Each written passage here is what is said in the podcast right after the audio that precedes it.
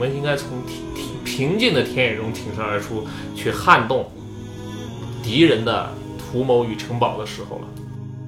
When the cold of winter comes, stars 托尔金哈、他是有一种这个倾向，他的倾向就是什么呢？相信美德，相信仁慈，但是不相信力量。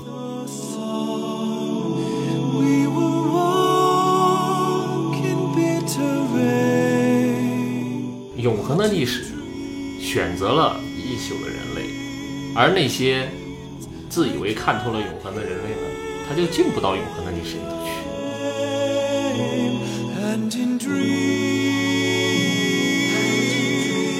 Hello，大家好，欢迎收听本期的闲情期。今天的嘉宾是一位老朋友，也是大家非常在早期阶段非常受欢迎的一位嘉宾。就我们那期录的特别长，呃，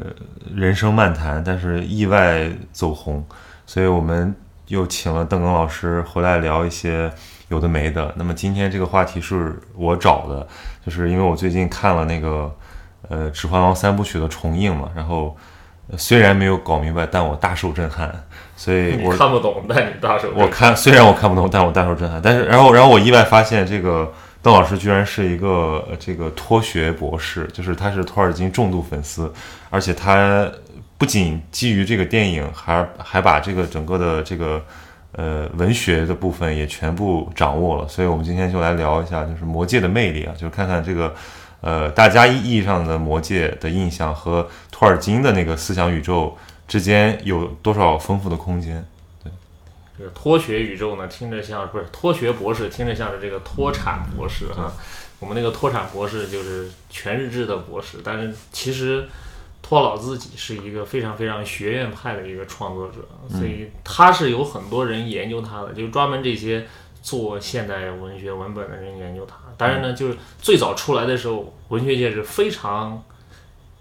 甚至有的人是痛恨到奇怪啊，就这种他，因为他超越了这个一般的样式。对，就我们现在手里拿着几本书嘛，就是《魔戒三》，还有一本叫这《贝伦与露西恩》，这是啥？这是他的一个对，这是这是他那个系列最后这是最新出版，也是 Christoph 托尔金最后一个作品，就是他儿子最后整理的这个，这一七年的，再后大家这个 Christoph 就去世了。对。就大家如果想知道，就是我最早的惊奇是说，哦，原来托尔金不只写，就我以为这个《指环王》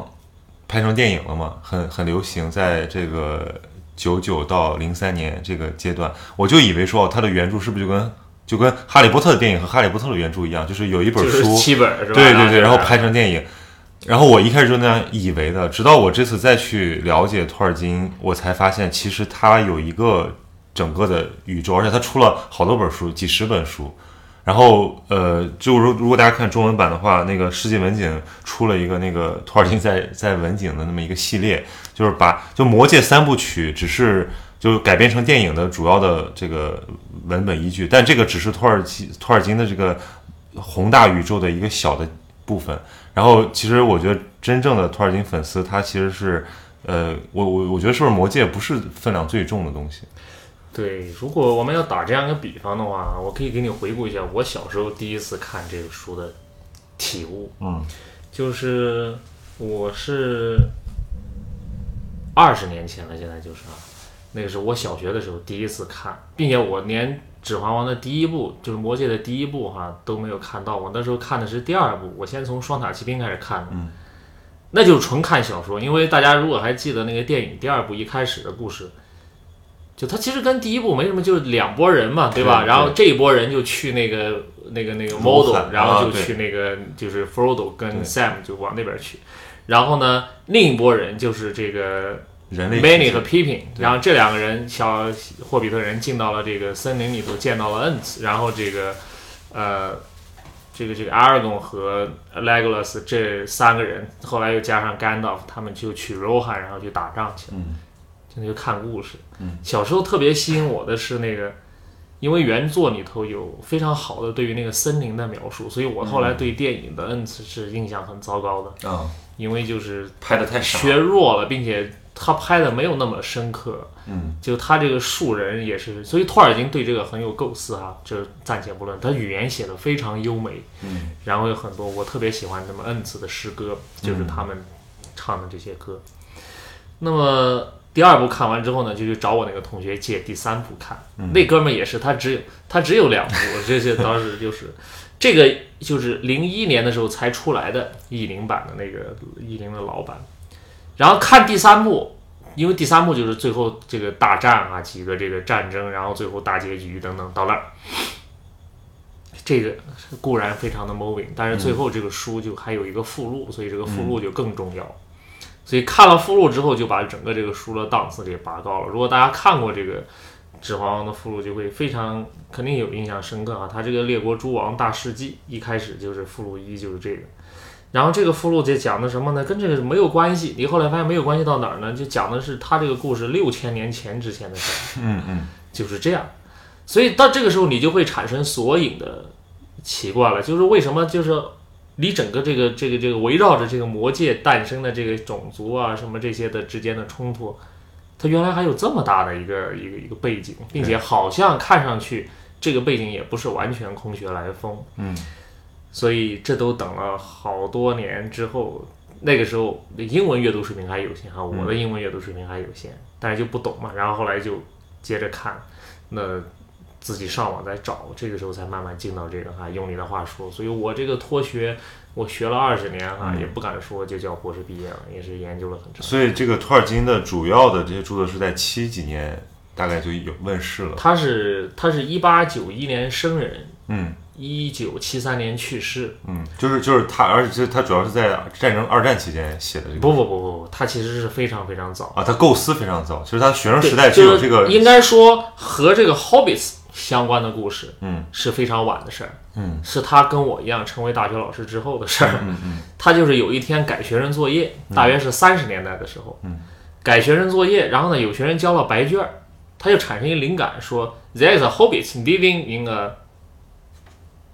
cave 还是什么，就是有个霍比特人住在地洞，嗯他就写了这句话。嗯。然后呢，这个托尔金他就有这样一种性格，他觉得我写了这句话，我就得 dig out 后面的故事。这这就是这就是呃这就是学者的对，所以就是这就是霍比特人的故事。嗯，这个故事大概就是三七年的时候就完稿，就战争之前就完稿了。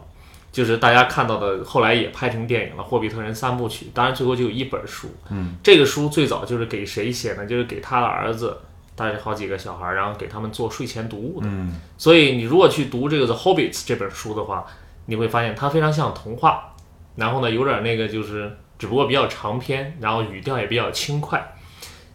虽然是沙龙啊，这个反正有这样一些事情，但是他的这个分析和讨论都是比较，嗯、就是比较儿童化的这样一种感觉，有点这个感觉。然后在这个书的基础上，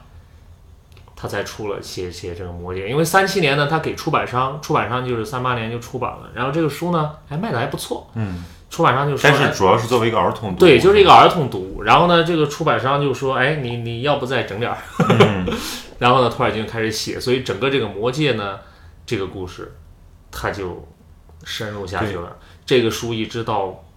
战后，所以写了这个世界大战，因为世界大战中间也很漫长，然后呢，各种各样的事情啊也很麻烦。其实他这个写作和二战是同步进行。嗯，但是我为什么要讲这个背景？就这个背景说明托尔金自己写的其他的文本。就是那些在书中比他这个书早六千年的那些文本，要比这个书成型早得多。嗯，所以托尔金自后来在他在本前言里说，就是大家不要以为我这个书写魔界大战中间有战争、有正义与邪恶的对决，什么黑暗就是就是你不要想 low，不是跟不是在对应，对，不是说我这今天二战来了，然后我就说本来是一个什么欢快的小童话，然后我现在给写一战争与和平，没有，不是，它整个这个故事是在它的大的背景之间就构成了。他大约从一几年的时候就开始做这方面的。因为因为托尔金是一个语言学家，或者说是一个历史学，就是他的这个他他的这个学科背景，其实让他可以处理非常复杂的材料，就是他并不是说只是对眼下的这个时代，呃那么关心，所以要用一个非常隐晦的文本去做回应。比如说，呃，就如果因为因为大家都是首先是通过或者说或者或者说大部分人应该是通过电影来了解这个东西，他就会以为这是一个比如说儿童读物，或者说只是一个呃娱乐性的读物，他不太理解的是就是说他的这种呃深比较深邃的这种哲哲学意涵。其实我是这次重新去回顾，我我发现，哪怕仅仅在《魔戒》这个是这个这个小的故事的篇幅里面，都已经有非常多深刻的东西，比如说这种对 power 的那个描述，就就是其实我我小的时候看这个电影，我觉得有一点很奇怪，就是我没有搞明白为什么，就是我说既然那个就我我不明白为什么这个戒指会让大家迷惑心神。然后就是小孩，我觉得不是特别相信这个东西。后来其实渐渐理解到说，哦，原来有力量的东西就是非常容易诱使人堕落。你可以有很多指代，比如说这这个是什么金钱，或者是权力，或者是是欲望，或者说是科技等等吧。就你可以，呃，你如果你是一个什么样的人，你带入之后想，你就会有什么样的理解。但是我觉得他这个设定其实是非常蛮深刻的。但是后来，呃，托尔金的书里他又不不仅仅是说只有魔戒这个事情，他还有整一个宇，就是可以叫宇宙观吧，或者说这个创世观，就是说这个人是什么。他我觉得他在他是不是要讨论这件事情？对，因为其实我们中国也有玄幻小说啊、魔幻小说，这些就是托尔金他作为祖师爷之后的结果。因为经典的小说里头是没有这个门类的，这个非常独特的点就是托尔金自己在写刚才这些文本的时候，他是建构在整个西方文化的基础之上的。你比方说你刚才提到这个魔戒，那这个指环这个 ring 这种可以隐身的这个戒指，这个最早的设定是出在柏拉图的《理想国》里头的。嗯是这样一个设定。柏拉图用这嗯，这就是戴上可以隐身。对，柏拉图用这个设定来去探讨正义和犯罪相关的问题的，所以这个就相当于是一个非常根本性的一个隐喻了，就是这个文化的基石了。嗯，所以我们作为一个异文化的读者，你是很难你直接一下体察不到，对吧？但是就是假定是中国人，这个时候，比方说，你看我们中国写玄幻小说，一般就是先给你来个什么庄子里头的那个比喻，然后你这个时候你就你就有这个感觉，是吧？所以这个就是托尔金他整个这个文本是扎根在西方文明的，他是他作为一个学者，他是饱读了这些东西之后，在这个上面涌现出的他这一套东西。嗯，所以哈，首先是这个，所以他并不是一个什么呢？那种就是我们你如果浅看了，它就变成一个神神鬼鬼的东西。对对，就跟中国的什么修仙小说一样，然后打怪升级，将来就是爽文，它并非如此。其实整个这个书，它写的是衰败，嗯，写的是这个世界的一个动荡、破坏和衰败。一开始特别好，然后它有它的创世的情况，然后怎么怎么样，但是就是想想的很美。就是不断的有坏事儿，有坏人，并且这些人可能一开始也不坏，嗯但是就是，当然就我们用就是就就跟我们现实生活中一样，你那个小孩生出来也没有那么坏，但是就是长着长着，搞着搞着他就坏了，对，他将来就或者有的人是好心办了坏事儿，总之吧，种种的这个悲剧也好，命运也好，然后这个纠葛一代一代的这样一个东西。所以等到你到刚才我们讲六千年是吧？它这六千年之前的历史已经过去了，就到这儿，它已经是这个历史的最后一支了，嗯，最后一个一个一个篇章了。所以在托尔金的这个小说里头，如果你看了《魔戒》，它其实只是整个这个背后那么多大背景，最后凝练出了就这么一点儿了。对，背后的这些故事呢，其实有的比这个故事本身还要动人，还要深刻。对对对，就是说这个呃那个什么彼彼得杰克逊是吧？就是嗯这个魔戒电影的这个这个创造者，其实。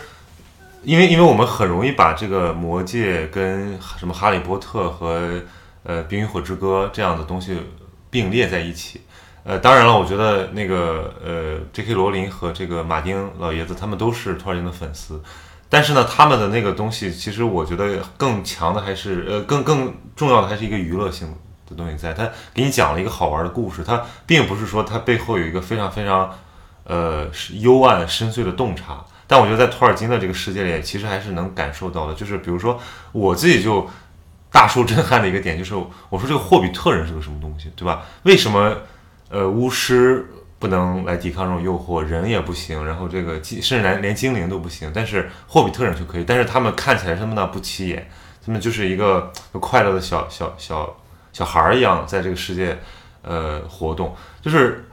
所以，所以为什么就是我们回到我们稍微稍微聊具体一点，就是回到这个电影的那个故事里面，就是像这个呃这个，哎，你主人公叫啥来着？主人公都忘了哈，所以你看，不不，我没有忘，我一时想不起来了。忘了是忘了，想不起来是是想不起来。因为因为我之前这个是对 Frodo 啊，Frodo 对，就 Frodo 之前会被他震撼的一点是在于说，哦，他就是特别的纯良。比如说最感动的那一个幕，那一幕就是说他们互戒已经结束了，对吧？已经开始呃这个开大会决定怎么处理魔戒。他按说他的任务已经结束，他可以回到他的这个欢乐的家乡了。但问题是最后这帮人，一帮大人，一帮这个神仙炒作一团，没有人能够呃很好的处理这个魔戒。然后他站出来，他说。他说：“要不然还是我去送吧。”就我觉得那一幕，就在我小小的时候看，就是印象特别深刻。我就说，小人物出来扛起了一个历史的黑暗的闸门，这是第一次对这个霍比特人的一个印象。第二次就是我最近看，就是这个 Sam 的这个价值，也是我我我因为是过了好久没看了，我很多剧情都想不起来了，以至于我现在在看那个第三部的时候，我看到最后就是，呃，Sam 去救那个 Frodo，我就是真是泪流满面，因为特别的动人，就是后后然后看很多弹幕嘛，说这个 Sam 才是主角，就是你你会发现他所象征的那种情感，就完完全全是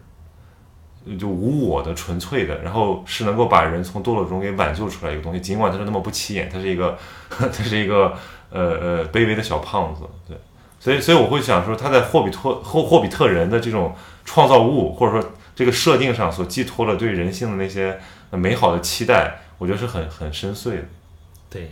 所以这就是像你这样一米九的这个大人族哈，就是理解这个事情，他就会有一个这种视角，是吧？所以你看，我是因为先看的小说，我看小说的时候电影还没拍出来呢，所以就是这个还没还没放映哈，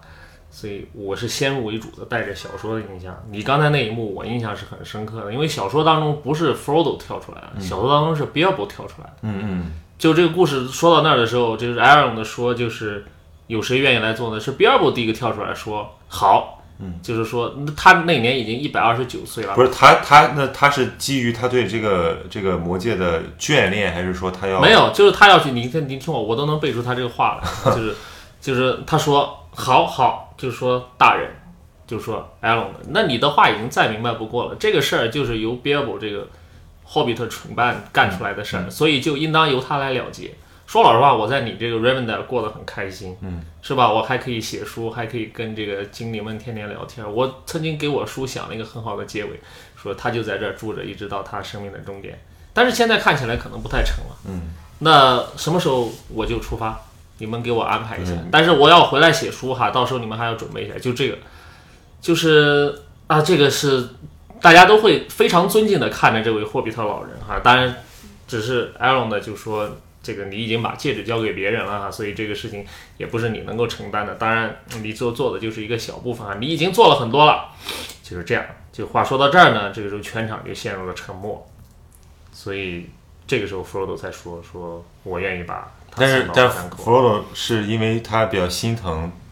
所以这里头有很多这个年龄大了揣测或者是动机，这也是脱学研究的一个很重要的一个话题哈，就是这个里头到底为什么让他去送？呃，就是这个事情是他，当然从道理上说呢，因为外国人这是一个非常符合他们习惯的做法，有个财产所有权的问题。嗯，就这个东西戒指是首先是给 Bilbo，Bilbo 然后把它传给了 Frodo。那么理论上说，这个东西是他的，嗯，他才有处分这个东西的权利，嗯对吧？所以如果他那或者说他把这捐献出来，但是你怎么样都不太合适，对吧？就这样，那他自己带着是最合适的。嗯，原书里头也有，那就是 Aaron 的对这个决定的一个分析，就是 Aaron 的就会、Aaron 的当时听到 Frodo 说的话说，如果你找不到路，那么也就没有任何人能够找到路了。嗯，啊，就是但是这个叫就是艾隆相当于是。就是给给给大家稍微科普一下，就是精那算是精灵王吧，就是或者说精领主，他不是精灵王，就是这这艾荣是已经是这个中土最有智慧和能量，就可能是不是也也不能说仅次于甘道夫，但是说就是他们俩差不多。对你这个就是你这这这这种就是典型的外行人言论，就说这个，嗯、他们俩不是一个种族的啊，就 whatever。对，艾隆的呢，那我们看来需要讲一讲家谱哈。你看，我们今天有一本书叫《贝伦与路西恩》，嗯，这本书非常有意思啊，它牵扯到人类历史上非常重要的这样一个联姻。嗯，那么这个就是在人类和精灵，这个首先基本的大家都知道，它这设定就是两个最大的种族就是 elves，就是精灵，然后呢，人类就是 man human，对，他们是神的创造物，对，其他就什么矮人呐、什么这些就是稍微刺激少少一点少一点。儿。它也不是就是说多么低等，但是就是人少一点儿，主要是精灵和人。嗯，那么精灵就是永生，嗯，就是永远活在这个，他可以被杀死，但他不会自己死。他不会逃出这个世界。嗯。就是你把精灵杀死之后呢，他就到他们的，你可以理解成到阴间去了，并且他还可能转世，嗯，就是还可以再回来，就这种。但人是会死的，人呢，就是人呢，就是短短的一生，一生过完之后呢，他就 out of this world，嗯，也不知道去哪儿了哈。就是这个世界里头的人是不知道他们这边差一点，就是说，在他这个设定里面，神创造了两个东西，就是精灵和人。但是问题是，他让人会死，但是他把这个死当成一种一种对，当成一种恩典。就我觉得这是一个很值得玩味的一个，对，所以这个这扯远啊，就是在那个中土世界历史这十二卷本里头有一个有一篇专门是人类的一个女性智者，呃，我们不说这个，就就要介绍起来变化，就总之是一个人类的智者和这个精灵的一个王族叫芬诺的，就是谁呢？芬诺的就是这个大家在电影里头非常熟悉的精灵女王，嗯，凯兰崔尔她的哥哥，这个二人的一个对话就是一个辩论，就在讨论说为什么人类哈这么软弱，这种 weak，然后呢就是又容易受到诱惑，这个 elves 呢又长寿，就表面上看好像是这样很好，但是其实呢反过来又有另外的痛苦。就对于精灵而言呢，它是跟这个世界束缚在一起的，嗯，所以他会感到厌倦，对，感到痛苦，而人不会有这么密切的痛苦。但这个其实大家可能更容易体会到啊。我们这个钱钟书在《管制编》里面专门就说过，那个快乐为什么叫快乐？它不叫慢乐呢？嗯，就是因为是快太太。太太快，就是其实就是说，我觉得这个又又扯太远了。就是说，欲望它是一个转瞬即逝的东西，就是你非常容易满足自己欢愉，但是也非常易逝，然后就陷入空虚。就是说，这个其实是人性里面的一个，你可以把它当成一个设定嘛。就假设我们在玩一场一场游戏一场梦的话，但是。呃比如说，我跟以前跟一个朋友讨论，他就是在感慨，他说人要是不会死该多好。然后我说错，我说然后不会死，那人生是了无了无趣味。就正是因为你有一个 ends，所以你才会意识到，就是你会有更多的那种激情迸发，对你会有这个 motion。但是那个 elf 他可能就是，他就长期的生活，他就慢慢就倦了，他就失掉了这些乐趣和这个，最后他就变得就虚空一样，就嗯整个灵魂也就，所以还是这样一个状况。艾隆的，我们回来讲这个他老人家的身世哈，所以他是这个混血，对不对？这两个对这两个种族之间历史上有三次通婚，嗯，所以你看这个艾隆的这个人，他是一个身上汇集着所有三支嗯，人类的血脉加精灵，就是艾荣他其实也可以不留在这儿，还是说他被决定要留在这儿？就是他，因为他他的这个家世太复杂了嗯哈，所以他就你没办法决定他是 Elves 还是 man。总之，他那个年代经过了种种的考验。这个他的父亲叫埃亚人迪尔，后来就化作了天上的星星哈，他是去到极乐世界寻求神灵的帮忙来解救中土大陆的人民。嗯，总之就是这样。然后呢，果然这个维拉哈就是这个托尔金传说中的神灵，就大发慈悲，就把这些人就是战胜了这个黑暗大魔头等等。那么这个时候呢，就给这个双胞胎，嗯，埃隆和埃尔洛斯这一对双胞胎，给他们一个选择，就是你们是归属于人还是归属于人类？这个归属于精灵，你们要做出一个选择。不光你们要做出选择，你们的子女也要做出选择。这就是后来为什么埃尔隆德的女儿就是阿尔文嫁给阿尔贡，她就要变成人类，就是他们的子女也可以选择是做人类还是做精灵。那个这个这个这个，就是说这个在《魔戒》这个电影里面最重要的那个感情线就是阿拉贡的这个感情线嘛，就是他们这个感情其实有点像。说俗一点，有点像就是人鬼情未了，就是你一一个人可以选择永生，然后你要下凡嫁给一个人类，然后你要面临一个选择，你是要这个会死的真爱，还是说你要一个就是守守活寡的永生。就中国神话里头没有这种。你看，我们从来没有想过。是大大俗话嘛，对对，就是你让大家你说中国神话里头有这个故事，但是你从来没有想过这个董永到天上去之后会咋样？对，他是死了，七仙女到 凡间来是怎么？你没有考虑过这种问题，对吧？但是西方人是因为他有这种什么呢？一个有彼彼岸文化，对一个有救赎的文化，所以这是他有这个文化根基在这儿。所以就是这样。所以埃尔洛斯后来就选择成为人类，然后就成了人类的 king。嗯啊，所以他的后代就是被赐予了非常长的寿命，可以活几百岁。对，大家知道这个阿拉贡在电影里面其实多少岁了吗？其实我之前也以为他是个三十来岁的小年轻，后来发现人家九十多了，对，九十六岁是吧？应该是按照就是最后没有，他最后他活了200称王的时候是九十九十岁，啊他活了二百一十岁，嗯在位二一百二十年。对，在这个电影中，他其实是八十七岁。八十七岁，对，可以想象里面那个阿拉贡这个就是征战年富力强的时候，他已经是一个八十岁的人，对，对，就是这个埃尔洛斯呢，就是阿拉贡的元祖。嗯，他们这个整个王室就是哦这么传传六千年这样。就是如果大家就听晕了的话，其实我我比较建议的是，可以参考一些那种视频博主他们做的讲解视频，就是你最好是先看了讲解视频，然后你有兴趣你可以再看看书。我没有看书，但我看了讲解视频，然后呃有一个叫青蛙刀圣的，在在 YouTube 和 B 站上都能找到，他其实也是那个重度。这个重也是脱学，你们脱学中人，然后他做了几十几期视频，来分门别类的讲，所以其实稍微能清晰一点儿。对，网上现在有很好的这个他们做的这个 wiki，对对对，就是专门做这个嗯魔界的百科，那个里头都有非常详细的家谱。都所以嗯这阿拉贡实际上是一个很糟糕的，他跟他的老姑奶奶要结婚，这种 就是你想想这个事儿是吧？嗯，就是这个阿尔文按辈分上说比他不知高了几百辈子，就这种。然后呢，但是爱情可以冲破一切。嗯，对，因为他是阿尔贡是从小就是阿埃尔隆呢是把他当儿子抚养，在家中长大，因为他是相当于儿干儿子娶了亲女儿。亲女儿，对，因为他所以他这个老父亲对精灵主非常的纠结。对，这艾隆呢是一个非常痛苦的一个角色。一方面呢，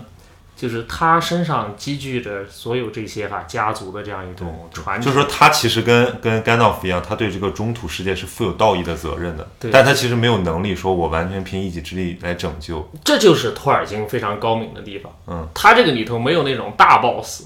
嗯，那对，没有一个人就我觉得。特牛，哇一巴掌就把小的时候看，以为这个一开始说哦，原来还有个萨鲁曼，后来不是萨鲁曼叛变革命嘛，嗯对然后结果这个甘道夫这个呃他其实也不是复活，我们小的时候以为他死了，然后又复活了，其实现在看看也都不是。但这甘道夫成为白袍巫师之后，我们以为他是这个战力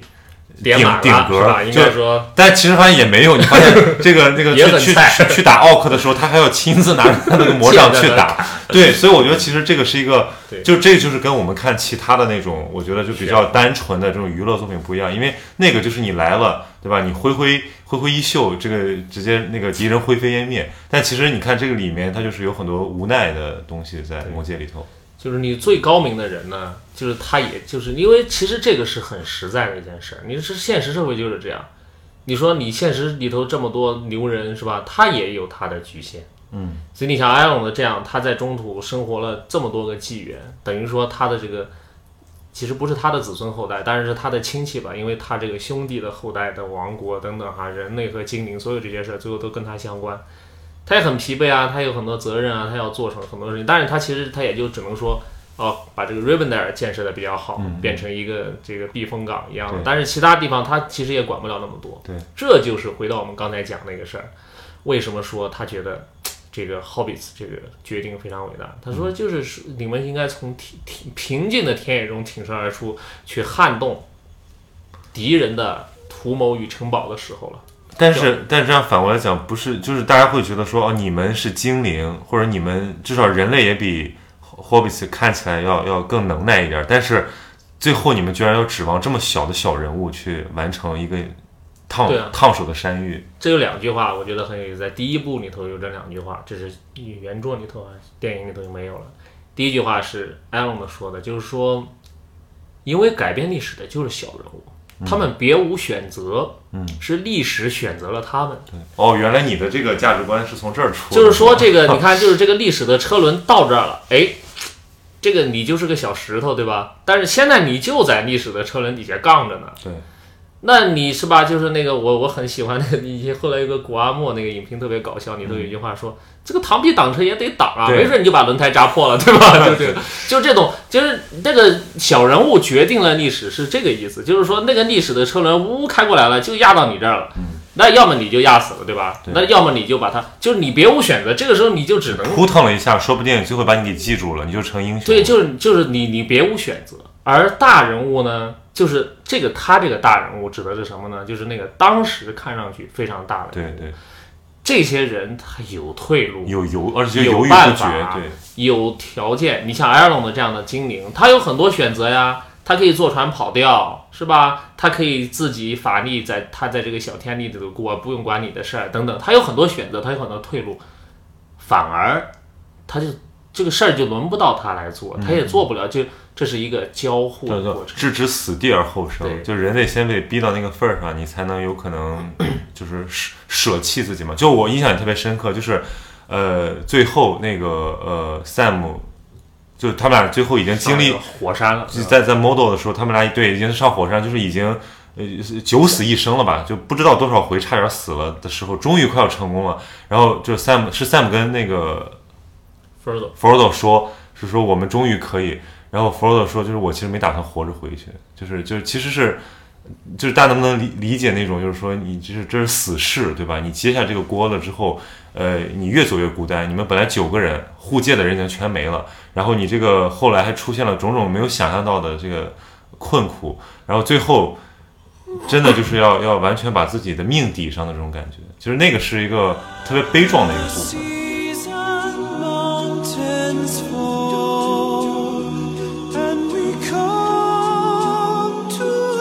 我觉得可能大部分人更爱看的是，呃，人多打仗，打仗是吧？就是因为因为因为为当时《魔戒》的一个点，大家知道《魔戒》这个电影得了很多奖嘛，奥斯卡拿到手软，是因为他当时的特效团队是世界顶尖的。其实你二十年后看还是非常牛。对，我看的是那个复原版，有一个还看了 IMAX，我就我大受震撼，就是 我说这个这个当时的特效居然一点都没有过时，而且呃整个的那个造景的质感，包括人物的服装什么的，都是真的是我觉得是是电影工业里面的一个一个标杆了。而且打仗也比较好，比较有意思，各种各样的人物，然后可以看到这种情绪起伏，加上配乐。但是另一条线呢，就是首先人物单一，就是就俩人，俩人后来出了个咕噜，就咕噜三个人在那儿说三口相声，然后对，然后按说是一个非常灰暗的一个呃恐恐怖的阴沉的那么一个，就小的时候我基本是在那一部分我会比较打瞌睡，而且我觉得他们那个斗斗来斗去也好像显得很很可笑，但我现在发现其实非常深刻，就比如说咕噜，我也想谈讨讨论一下这个人物，包括 Sam，就是咕噜他是一个。就大家大家如果熟悉的话，就会知道他是这个魔界首先发现的人之一，对吧？他是比尔博之前，他叫戈麦斯，对吧？然后他是被腐化了，然后他就斯米狗，斯米狗，斯米狗，对，他就他就变成了这现在的这个鬼样子，就是他原来也是一个长得比较像霍比特人，另一只霍比特人的那个正常的状态。那他被这个魔呃这个魔界腐化成这个样子之后，他还没有就他没有被杀死，然后并且就是按照比尔博的说法，就是给了他仁慈。我觉得这个其实也是很有意思的一个点，就是好像很多人，包括包括什么阿贡、甘道夫，他们是甘道夫认为说这个仁慈可能会救，就是最后完成这个任务，对是是他的仁慈在。小说里头有这个话，就是甘道夫对 Frodo 说，因为 Frodo 听到这个 Gollum 的故事之后呢，就跟甘道夫说说啊，那当时比尔博把他弄死，这个不就消除了一个隐患吗？对对对反正这个人这么坏，干了那么多坏事儿是吧？这个时候甘道夫就这个时候这个事情是发生在这个整个他们形成之前啊，就是他们还在沙尔的时候，小说里的这段对话，这个甘道夫说了那一段很深刻的话，就说千万不要轻视这样一件事情，嗯，因为这个仁慈，你说你当时有没有必要把这个公龙杀死？呢？这个仁慈，你并不知道你的当时会发生什么样的，就是说你这个时候逞一时之快，好像就是你做了一个选择，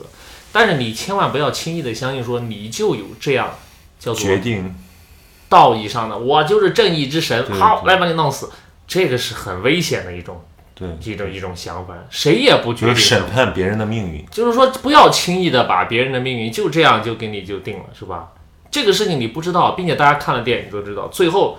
是咕咕噜姆拯救了世界，对吧？咕噜姆拯救世界，是咕噜把那个魔戒弄下去了。对吧？就是你你不管怎么说是，就是人家最后是这这一跳是他做的，当然这是也是他自己的一个救赎了。对，就就是是我我我看电影这部分，我觉得改编还是很成功的，因为就是我觉得视觉语言的问题，就是他的那个呃自我矛盾，就是他的那个邪恶的自我、贪婪的自我和他的那个就是那个纯洁的自我的斗争，就是到底是。这是我的主人，还是这个呃魔界的窃贼？他其实一直在那个挣扎，然后演的特别出色，就是他的声音、他的表情。小时候看有点吓人，但你现在看，其实我觉得这不就是人嘛？人不有有的时候就面目狰狞，呃，什么为了利益杀红了眼，但有的时候其实又可以变得特别纯净，变得特别呃，好像心地纯良。然后这些东西都是同时出现在一个人身上。对，所以甚至到这个时候哈，嗯，我给你们讲一个，就是有一这是一种观点了，可能也是一个看法，就是呃一种解读呢，就是其实整个这个旅程当中没有郭龙参与。哦，所以这个其实只是他们俩投射出的一种内心纠就是。你你可以把 Gollum 想象成是 Frodo 的一种外对化，对，OK，就是你深刻了，深刻了。我的心，我就是他，你说我我他最后他心态也有纠结，最后在火山口是他自己在跟自己纠结，嗯，就是这样一种。但你这个特别的现代艺术，就是就是就是会，比如说呃现代的这种悬疑片里面经常会出没有，但不是这，那我先问你这样一个问题，对吧？如果根据这个小说的设定，谁来证明 Gollum 曾经存在过呢？也没有，就是一个传说嘛。他根本就没有在前半段，其他人从来没有见到过他，对对吧？就是就是他只有他俩的时候，对，这个时候来了，并且最后他死在火山口里，死的干干净净，啊，哎，这个就是呃就是哎，但其实就是少年派不就是这样吗？就这种感觉因为你是活在你的所有的事实都基于一套叙事，但如果你这个叙事不可靠，你其实就可以有各种解读。对，就是说我觉得这种解读也非常有意思。它它就是一种，你就你可以把我们不谈这种东西到底是真还是假哈，因为托尔金这个本身就有很多原叙事的问题，我们先不谈这一点。但是呢，就是这本身就是一个投射，它又是一层投射，郭勒姆自己的这个好与坏的投射，以及郭勒姆和这两个霍比特人之间的投射，这两个霍比特人之间内部的投射，所以它整个这个是什么呢？然后这一条线。就是你最后会发现整个这个故事非常的回环，嗯，整个这个 Frodo 去 Model 的这个，就是这种身体和心灵煎熬的，但是就一个人走的这个漫漫长路的这个煎熬，和这半拉这边人，哎呀，这些什么在这打仗啊，这些又构成了一个对应，嗯，怎么对对应的呢？就是这是你人内心的旅程。OK，那边是一个外部的我这哇，这个外面风生水起啊，哇，一景玉食什么，反正在这。但其实但其实最后它的设定就是其实是那个很小，小最后的还是就是内心的这个决定了你外面的事情，是的是的。所以它它有这样一种，所以整个这个结构它是非常的这样一种闭环式的一个一个一个结构，所以给你走到这一步，所以这个哈是托尔金他借其中的一些人的口，比方说甘道夫来讲这件事儿啊，他就说。因为这个，这这他这个设定啊非常有意思，所以后来这个甘道夫这个形象也很好玩。嗯，就大家都知道这个，他们这个巫师的头儿本来是这个萨尔曼，对就说这个 工业先驱，工业先驱萨鲁曼，对吧？嗯就是说，这个因为萨鲁曼呢，在在这个神神仙界哈、在这个神仙界是那个工匠之神的仆从，所以呢，就特别喜欢玩工匠，嗯，那，这个就是喜欢来中土啊，研究这些东西，所以他的技能也很高超。但是呢，你就看就这样的人，这个这个，那甘道夫不是这种人，甘道夫的原名叫什么呢？在西方，他叫他是生活在这个这个花园当中的一个一个这个这个神灵哈，他这个神灵呢，主要是就是到那儿啊，这个 a l l 到那儿就给你激发你心中的联想，对，就是来探求人们心中的这个东西，就是说他们其实他们不是人，他们是神派过来辅佐人的，但是又怕他们重蹈这个这个呃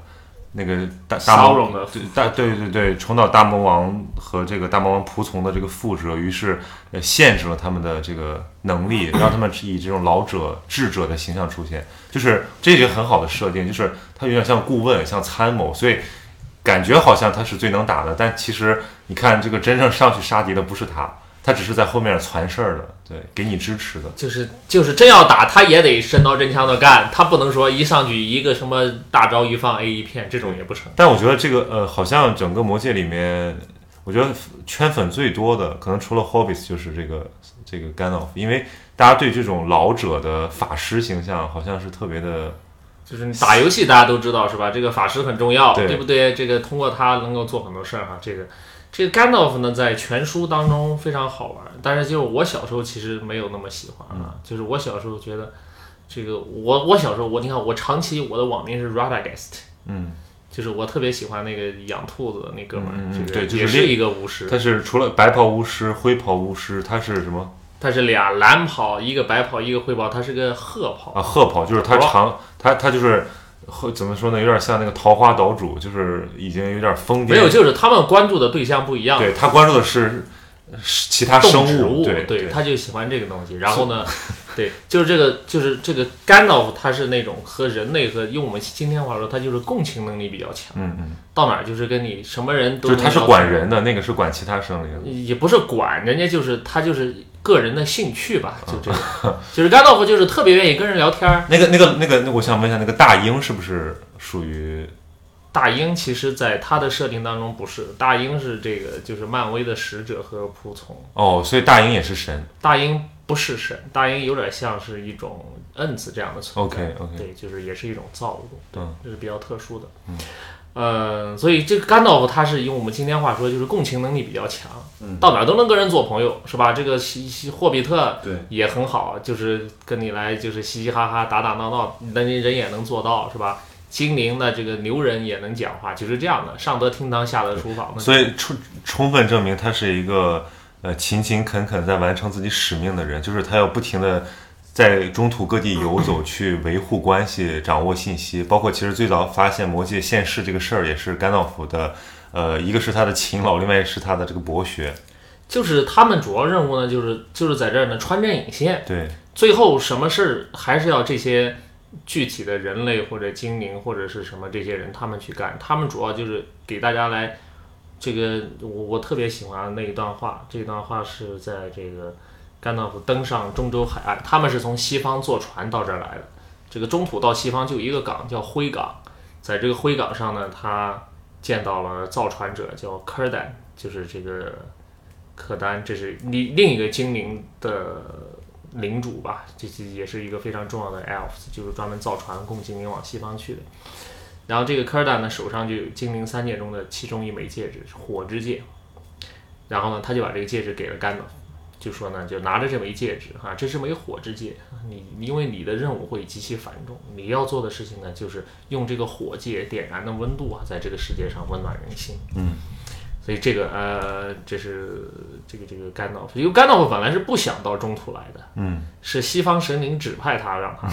想来的是萨尔曼，据说哈，萨尔曼是上面是工业先驱。对是想到中土来呢，发掘这个魔界制造的技艺的，嗯据说是如此。那么所以工，所以叫他工业先驱没什么错，是吧？没什么错，他就是做了很多工业，是吧？基因工程也做，改造这个 奥克也做，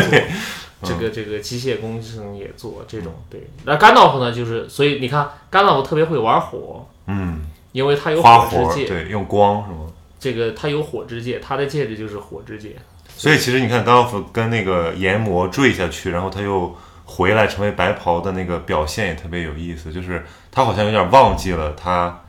上一段的那个，就好像好像好像就是你清了一下缓存，你还还有点意识，但你已经因为对这个就是说，这个涉及到他们这个设定了。这个甘道夫和萨尔曼他们都属于那个叫次级神叫麦雅，嗯嗯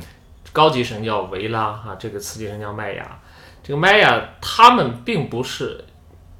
以这个形态出现的，对，他们其实甚至可以不取形态出现，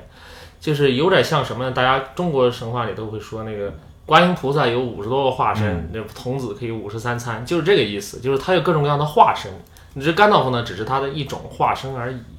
只不过他现在在中土是取了这样一种形态，嗯，然后来化身成这样，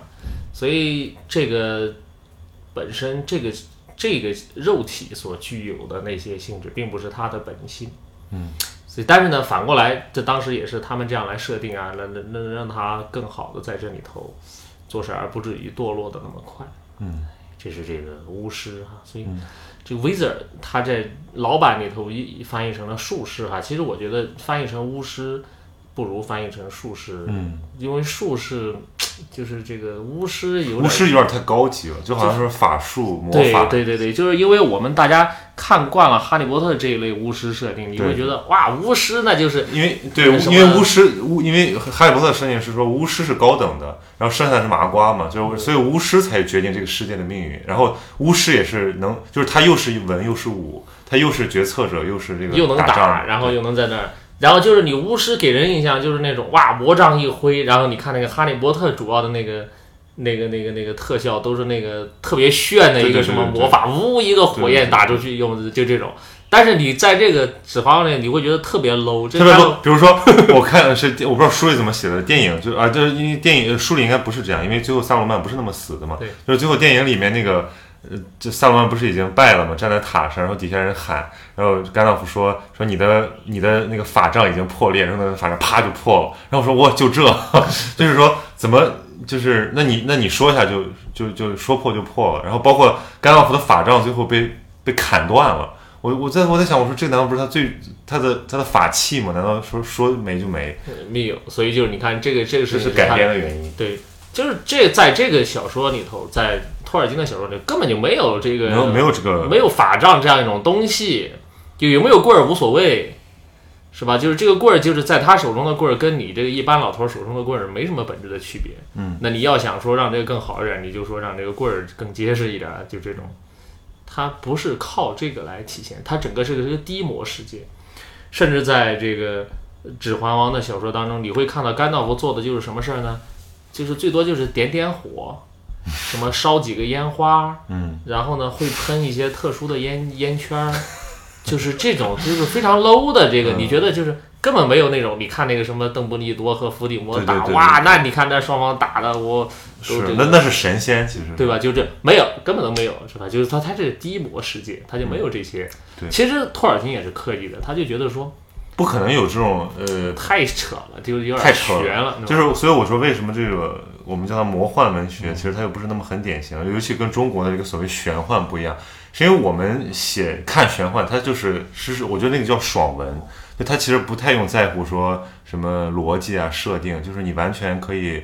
呃一手遮天，但是在这个魔界的世界里面，大家其实是相当的。有有遵从逻辑的，否则你想想，对吧？为什么你说把这个东西扔到那个火山里就融了？那为什么你不直接飞过去呢？你既然有鸟可以飞的话，对啊，那个最经典的那个困惑就是说，那不是前不久那个段子说，如果印第安纳琼斯来做这个事儿，就直接在那个山上把那个鹰招来，然后呜飞到那儿去，啵儿一投就完了。最多困难就是说怎么样去找鹰，然后把鹰调回来，就一个电影就解决了。对就我我们刚刚讨论了很多这个细节，可能我觉得这个只有就是喜欢魔戒的朋友他才能听得进去。但是我觉得有一个事儿，可你可以可以着重聊一聊，就是有一次咱们俩说起来嘛，就我说我说很累，然后你说累了就看点书，然后我说我最近在看什么童话，我当时在看《夏洛的网》，然后你说你每次觉得没有力量感的时候，你就去看《魔戒》，所以我就很想知道，就是这个东西为什么会给人力量感呢？嗯，人是很奇特的生物，嗯，对吧？你觉得人是类似于植物呢？大家一般会说，哎呀，就是这个东西，对吧？它需要一种滋养的，嗯这个滋养是什么呢？这个滋养是一种潜在的东西啊。其实，在《指环王》里头，在魔戒的设定里头啊，托尔金对这个有非常多的一个分析，就是说，你看那个 elves 精灵会时常感到疲倦，嗯，他会对这个世界厌倦。哦，这个好深刻，这让我突然想到了现代人，就是就是他活了几千年，活了几万年之后，就对这个世界厌倦了。因为有的 elves 可能就是哎呀，就是说老实话，如果你是不是那种特别风光的精灵，是吧？你就是普通精灵，你可能一辈子过的就是你这几万年，你想想你过的生活就是在一个什么树林里头住着，可能吃的穿的比较好吧。但也就这样，你说这样的日子过个几百年，可能就就很乏味啊。对你再过几千年，我的妈！就是又不是，我觉得这电影还制造了一个那个错觉，就是不是所有精灵都跟那个雷古拉斯那么帅。对，就是大部分也就是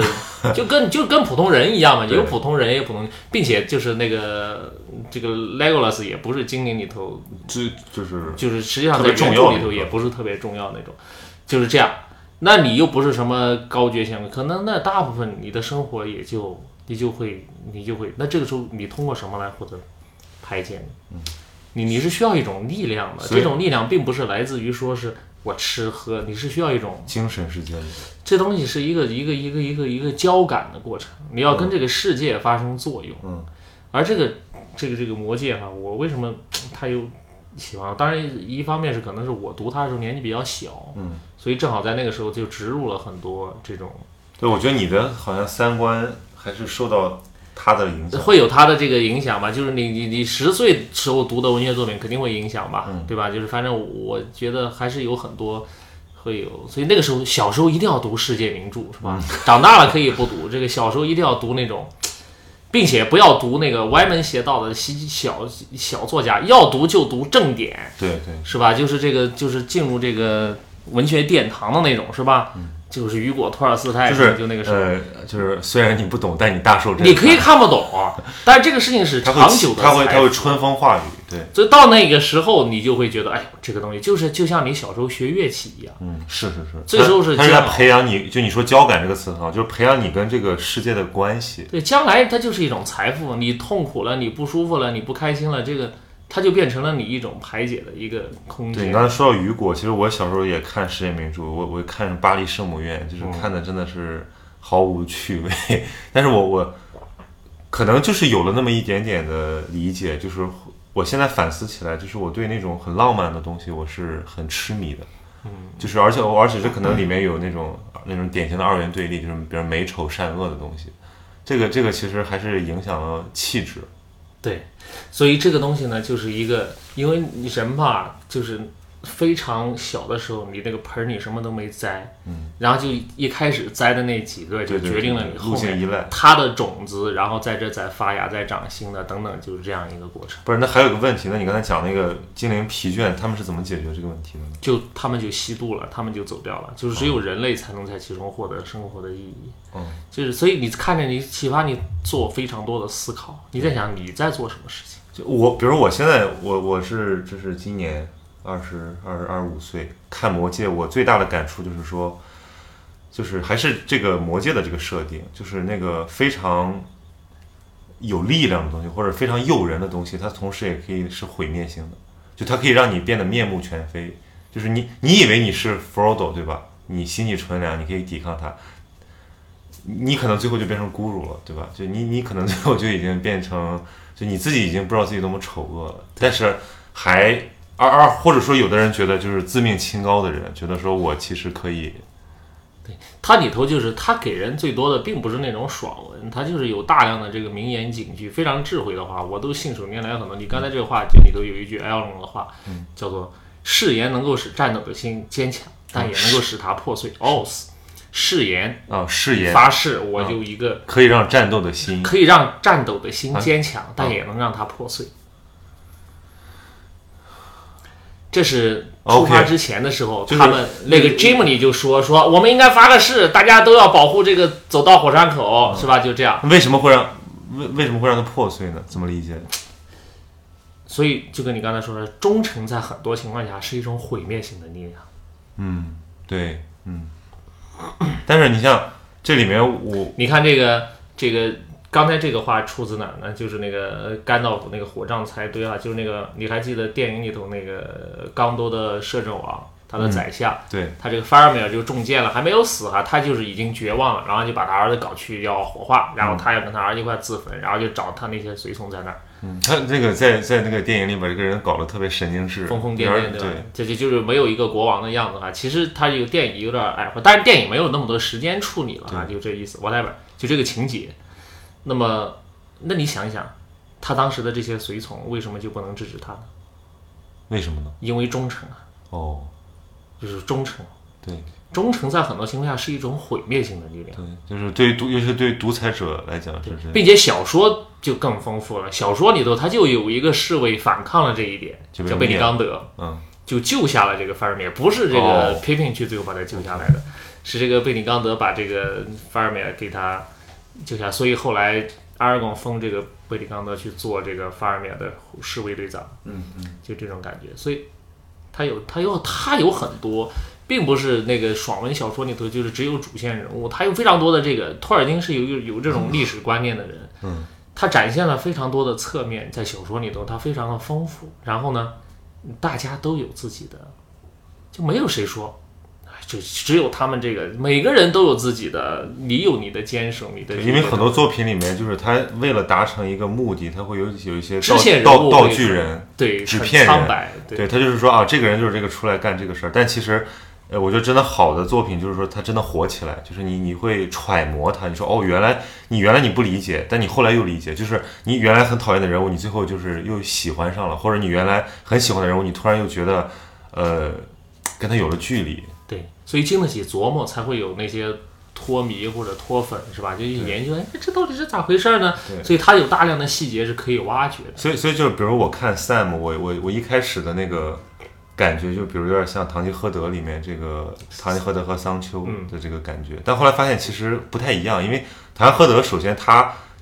就他是精神上的一种困，一种一种超越性的东西，但是这个 Frodo 他更多是一种是一种责任，或者说是一种义道义。那么这个时候，那个 Sam 的价值就就就就体现了，就是还我这个就可以叫得道多助，对吧？Sam 好多次他去找弗罗多那个东西真的是特别动人，就比如说弗罗多就是呃第一部的结束嘛，他一准备一个人走了，然后 Sam 就不会游泳跳到水里，就差点死掉，但是也要跟着他。然后包括最后就是那个弗罗多还是受到一些那个诱惑，要迷失心神的时候，Sam 的这种作用，我觉得就是为什么一个非常质朴的心灵，它可能会产生，就是在在那些危机时刻会变得非常高贵，甚至是崇高。你这个问题呢，这个这个原著里头啊，曾经有一个争论，就是艾隆呢本来是想不选这些 hobbits 去参加这个护戒队的，嗯，他想选几个能打的。啊对，通俗点说，就是他想从 Rivendell 的其他的这个武将里面选几个能打的，然后跟你一块去这种。但是甘道夫阻止了这一点。嗯，对，就是比如包括像什么批评和这个，对，就这些人，你说这他们菜，对吧？而且他们好像一直在捣乱，一直在就是对你开始看的时候，那个弹幕里头好多骂批评的，太蠢了，太蠢了，就骂死了，对吧？就这种。这个当然，这个电影里都有一些夸张哈，所以把这个批评演得过于的蠢哈，其实没有那么蠢。他其实是受到这个魔石的诱惑，因为这个帕兰提亚自己也是有魔力的嘛，所以不、这不能怪他，不是他的这个锅等等，就这种。但是他们最后都发挥了非常大的作用，嗯，对吧？这个好像怎么有点像那种一个文将军一个武将军的感觉，对啊，这个一个一个智慧，你想这个杀死这个界宁的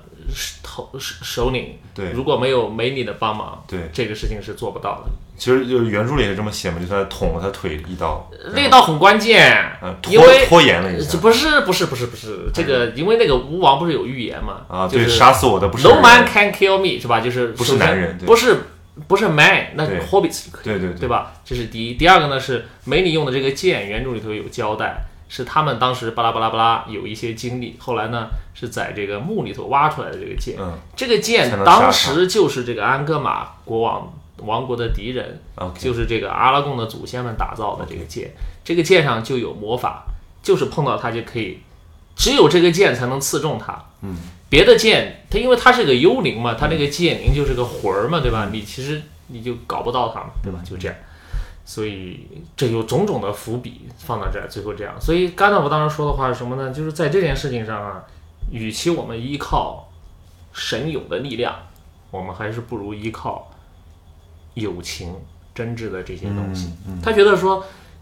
你说你你你选几个能打的，再再厉害，对，你能那他那么，多，对吧？你就你就你就硬干，你其实你也不见得就能。对，就是他其实选了一个很有风险，但是又就像像人的人的情感一样，我们说的可能说的虚一点，就是这个人性，就是你你你还是得选择相信这个东西，就是就是他这个有一个什么问题呢？这个托尔金哈，他是有一种这个倾向，当然下面这个就未必是一个好那个呃放之四海而皆准的真理了。但是托尔金的倾向，他的倾向就是什么呢？相信美德，相信仁慈，但是不相信力量。所以它这是一个很古典的世界观啊，就是就是比如在亚亚里士多德的这个伦理世界观里面，就是德性才是这个本源，但它比如不是这个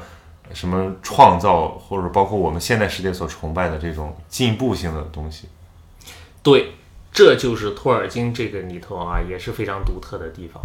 他一直是，你看魔戒本身就是一个最大的 power，、但是呢，他整个就扔掉是吧？就这里头，这个他崇尚的是后面这个美德、嗯仁慈、友情这些真挚的东西哈，但是不是那个力量本身。研究力量本身的人呢，反而容易堕落。嗯，就是萨鲁曼这种是吧？巫师里面最厉害的，但是就容易堕落。包括其实那个矮人不不也是这个一个什么研喜欢制造工具的神的创造嘛？奥秘的创造，对，但是他就变得非常的浅薄，就是他变得很贪婪，变得比较矮人对，但是这个有历史原因哈，矮人有矮人自己的困难，他有他，因为矮人呢也是受到其他的一些影响啊，在这个原著的设定里头，嗯。他原著的设定是什么呢？矮人是坚韧，坚韧对，不容易被不容易屈服，，OK，哦，这种倔人意志非常的倔，他就是这样一个设定，，OK。所以这个是矮人认准了一个事就要干我。我不知道有没有这种解读，就是因为他这个各种各样的种族，就是这个当然挺好看的作为一个作品，但是如果你去想的话，你还是觉得有一点这个荒诞不经。他他是不是在说，其实他都是在对应人，就是不同的人。所以有人说托尔金的种族观念呢，这也是一个，就是托尔金有没有种族歧视呢？嗯，是吧？当然，我们一般认为说他肯定是没有，因为他其实对很多种族都有非常这种对，他不是万物皆灵嘛，就是对，所以他也是非常讨厌这个种族种族歧视的这个字。因为在他的所有种族里面，我最喜欢的是恩特，嗯，这个恩对特是吧？他就是说这个什么来着？嗯、这个恩特就是嗯那种，他很安静，你知道吗？就是在那个树林里头是吧？但是呢，就是他有他自己的思考，一旦决定了什么事，你就可以做下去，就是这样。它主要是就是来跟树木打交道，嗯，这个就跟树木非常相似啊。那植物就是这个特点，对，你说它又不能动，对吧？它就是，那它就是，我就在这个这个这个坡里，或者就在这个水边儿，或者在这个什么山上，我就在这儿长。然后呢，我就慢慢的，这动物就不太一样。我这今天可以上这儿转一转，明天上那儿吃一吃。这植物它就一直在这儿，让它思考自己。你看它这个，它就是这样一种东西。嗯，所以嗯，它这种设定啊，它有它很迷人的地方。对，就我我是觉一开始会觉得说这里面的人好像都挺丑陋的，就当然他们有一个救赎的过程，比如这个柔那不能跟你比，对吧？不不，就是比如说阿拉贡，这是还是高光的角色，对吧？比如说里面的剩下的那些人，呃，就比如当然像是那个柔汉的国王，他最后其实还是他自我救赎了，然后包括包括那个谁，那个宰相宰相之子，他叫什么来着？法拉米尔，法拉米尔，就是呃，就是因为他是演那个呃《冰与火之歌》的那个 Snad 的那个不是那个是波罗米尔。啊，波罗米尔，波罗不对，不是他大儿子，不是他二，那大儿子也是一开嗯始你你说的是肖恩病是吧？他在《冰与火之歌》里头演的是 Stark，对 Stark Stark 家族的家主 Ned Stark，对吧？就是对，他是便当王嘛，就是对永 对永远永远第一步挂，对吧？就这种。就是说，他们身上还是就这是一些很很 moving 的角色，就是一开始你会觉得说讨厌他，但是你看到他的救赎，因为这也符合我们对文艺的那个期待，因为你的人物要有成长线。就是我我是想说，就是为什么 Hobbits 显得那么的呃有有力量，就是因为他们身上有一种纯真，那个东西是抗腐蚀的，就是但是人不行。所以我在想，这个是不是一个力量来源？就是你你你会更喜欢霍比特人吗？包括波像比尔博，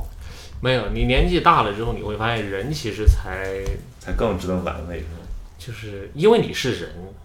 那个 Hobbits 是一个很很罕见的存在，霍比特是不是有点像像童童孩啊？就是就是在人人生当中是那种就是赤子，对他就是有赤子之心的这种人，但是大部分我们就是普通人，嗯，你没那么多赤子之心，你心灵中就有很多贪婪、欲望、邪恶这些东西，不一定是邪恶，但是至少有前面这些，嗯，所以那就会给你一些影响。你说我这个人，我做到安贫乐道，然后能够这个，哇，这个很高尚了，嗯，对吧？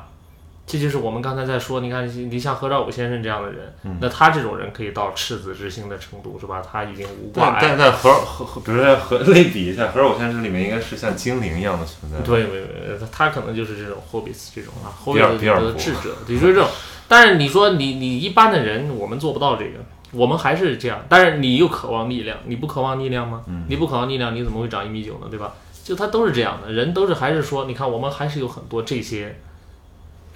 复杂的因素在作用的，所以这个反而最后给你一种启发和认知。calling me there. I will go there and back again. 就像我们刚才说的，我说《魔戒》它还是有一个很厉害的地方，它是一个开源的一个一个系统，就是托尔金写了很多东西，创造了一个世界，但是问题是，他还留了很多这个伏笔，很多这个想象空间，以至于让你们这种托迷可以继续的阐释。就是我我在想，这个这个这个这个这套书会不会就是喜欢的就特别喜欢，然后不喜欢的就无感，或者无它是不了解的就无感。因为呢，这个托尔金的文本写作是，他故事是非常古典，但是他文本写作方式是非常现代的，甚至是后现代的。嗯，它是原文本套文本，原叙事套叙事的写法。嗯，就它不是那种小说，就大家都看过那个。那个、那个、那个、那《哈利波特》的小说，对吧？它就是一个故事嘛，上来就是这个故事，人一进去看这个故事就看小说这种。他这不是，他是把它当历史来说，他假托说有一个书叫《红皮书》，然后呢，这个红皮书呢就是 Sam Sam 的女儿，后来他的后人传下来这个书，但是红皮书呢有很多抄本，他托尔金呢就是在跟你说，你看，对于这个故事，这个抄本有这个说法，那个抄本有那个说法，其实都是他编的，对吧？这是这样。然后呢，等到托尔金去世之后，他儿子在编，这不是编就是编辑出版他的这些叙事呢，又会告诉你说，我爹在这个文稿里头是这么写的，在那个文稿里头是那么写的，他有他自己，你看这个原叙事还有原叙事的原叙事，嗯所以，所以我觉得这才是史诗，就是因为现在这个史诗级的东西老被用它非常。有一个是有所解的空间，第二它就贴近这的真实的历史。对，就这种呢，你说为什么那个小说永远比不上历史有价值呢？因为小说作者都倾向于给你一个确定无疑的答复。因为它是个框嘛。对，对，你看中国小说？最喜欢干的一个事儿呢，就是英雄排座次，嗯，就是说哪个小说都要说这谁最能打，对谁第二能打，是吧？这从那个什么《隋唐演义》就开始，一直到现在的武侠小说都这样。那个古龙小说、金庸小说莫不有这个特点。最后天下好汉，最后排个座次，就是这有一个朴素的动机，就是我得把这事儿讲明白了。有限世界嘛，那个。最后我都给你就是条条框框，反正就这样。这托尔金不是。你想真实的历史为什么有意思？就是因为不知道，嗯，你搞不明白，对，不同人有不同的说法，甚至连亲历者的说法都不一样。托尔金给你展示的就是这样的一个世界。所以这毕竟是一个历史学家写的东西。他是一个学者嘛，所以他本来也不是想写小说，他本来是想给他，他是个语言学家，他开始造了一些精灵语言，他想给这个精灵语言呢寻找一种所谓的历史来源，在这样一种冲动之下，促使他编辑。所以这是就是整个从作者的文本到这个文本的传播，到形成一帮爱好者和不同的阐释，包到后来很很流行拍成电影，再影响新的人去重新回到文本。我觉得这个整个过程其实你可以理解为就是说我们真实的人在。呃，用文艺在改造自己，或者在影响自己的一个过程。因为，呃，我我在录这个节目之前，我做了点功课，我去看了一部这个关于呃魔戒的纪录片，叫这个 B 站上也有，叫那个寻找霍比特人。这个纪录片拍的还蛮好的，它其实就在讲说，呃，这些源流是怎么出现的，以及它是怎么能够以这样的方式呈现的。就比如他采访了著名的这个这个做中古的学者，就是托尔金的同行。也是托米，然后以及这个呃《魔戒》的这个电影的这个构景师，就是他是一个非常好的一个呃，就是大家知道《魔戒》是在新西兰拍的嘛，但是问题是你这些场景是怎么来的？这还是要从书文本到呃想象，然后再到画面的一个这个创造过程。然后你去看那个，你就会知道说，其实这是一堆人的创造物。就是虽然托尔金是那个源头，但其实也有很多人为他贡献了才华和智慧。才会是我们现在能够感受到的这个东西。所以我觉得最后呢，它就会有非常丰富的一个空间和一个文本，这是最浅的意义，让你就是让我觉得它是一个这个人世间啊是一个很糟糕的存在。嗯，你需要一个遁世之所，让你那个小小的灵魂啊有所安歇。嗯，这遁世之所，它得足够的能够就那个洞啊。至少有一个空间，这空间能够让你在里头，你缩回那个壳里去，你还能舔舔自己。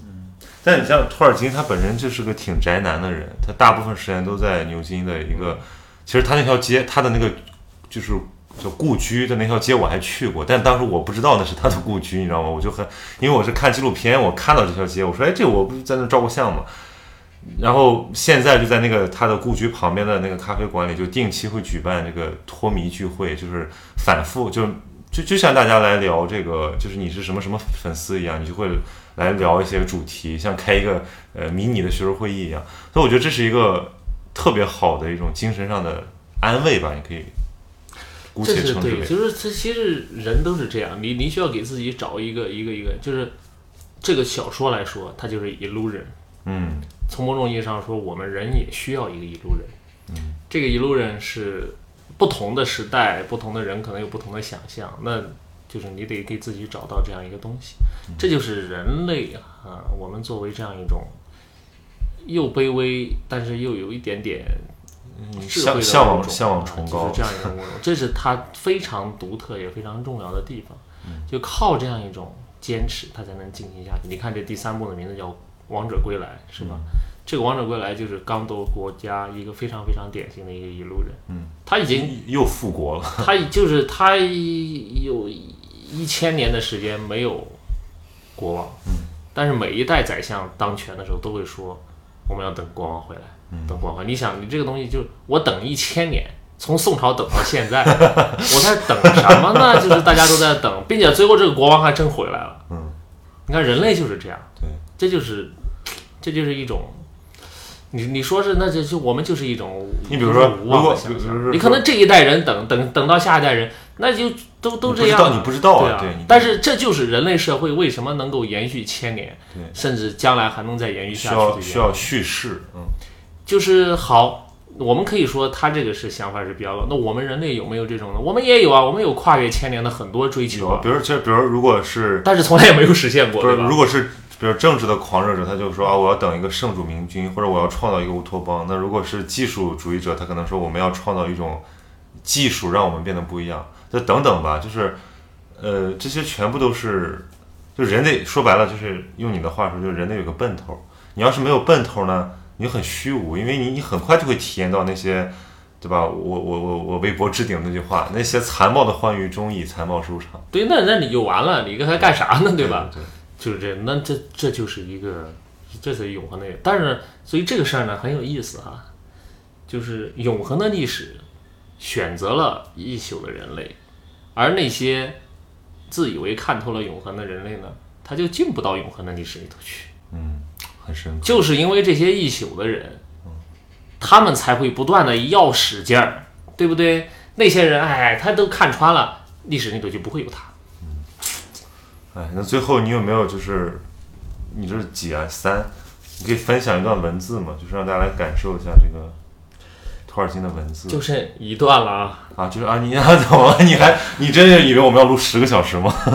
对，来，我们来看看这个三里头所以你你最喜欢的是三吗？没有，因为因为今天不是在邓老师家，因为我本来想去他家，他家有那个全全全套，但今天他来了具有文化，所以我说你带一本你最喜爱的，然后他又带了这个《王者归来》。对，因为三里头这三里头有附录哈，我今天如果喜欢什么地方、附录是吧？不是，我今天有什么地方忘了，我还能看一看 就这样。假定的话，当然我们刚才也没有谈到很很很很糟糕的地方。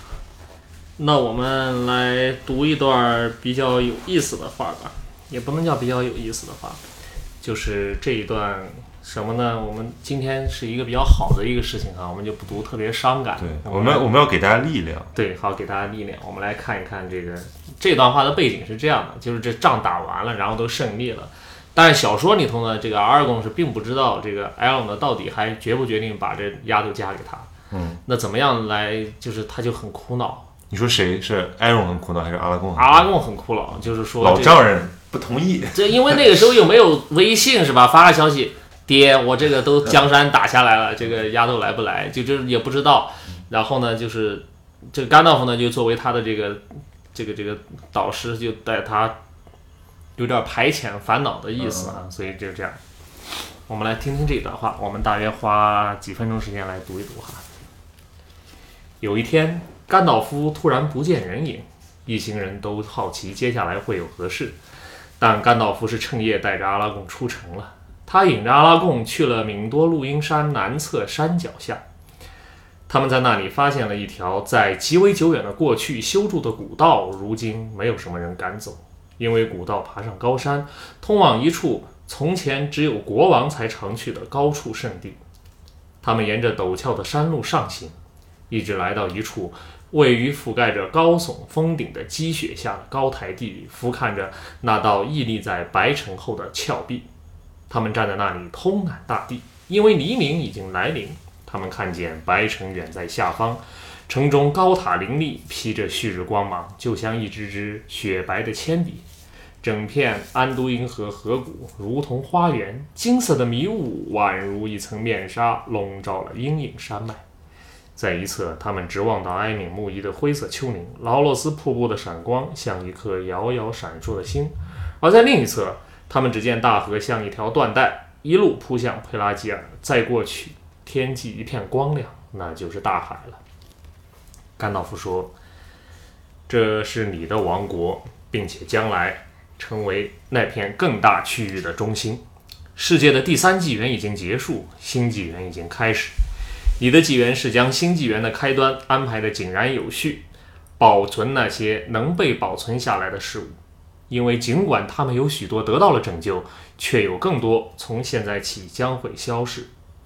而且三界的力量已经终止，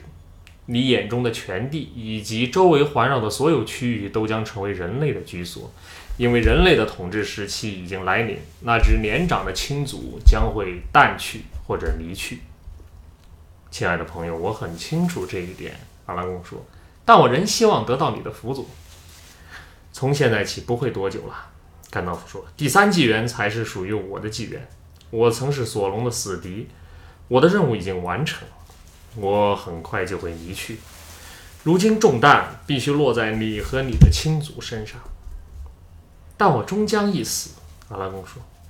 因为我是凡人，虽然我自己有这样的出身，又拥有不曾混杂的西方民族的血统，我的寿命将比其他人长得多，但那仍旧很短暂。等到那些如今还在母腹中的孩子出生、成长并衰老时，我也一样会衰老。”届时，万一我所渴望的未蒙恩准，谁来统治刚多，统治那些将这座白城视为女王的人？喷泉王庭中的白树仍然枯萎光秃，我几时才能看见征兆，表明它将从此重焕生机？从那绿色的世界回过头来看一看，貌似冰封一片的不毛之处吧，甘道夫说。于是拉贡转回身。只见背后是一片从积雪外沿延伸下来的岩石斜坡，但细看时，他察觉到荒地中孤立着一个生长之物。他朝它攀爬过去，看见就在积雪的边上长着一棵不过三尺高的小树，它已经猛长出修长优雅的嫩叶，叶面墨绿，叶背银白，纤细的树冠顶上长着一小簇花朵。洁白的花瓣如阳光下的白雪般明亮耀眼。阿拉贡见状叫道：“看呐，我找到它了！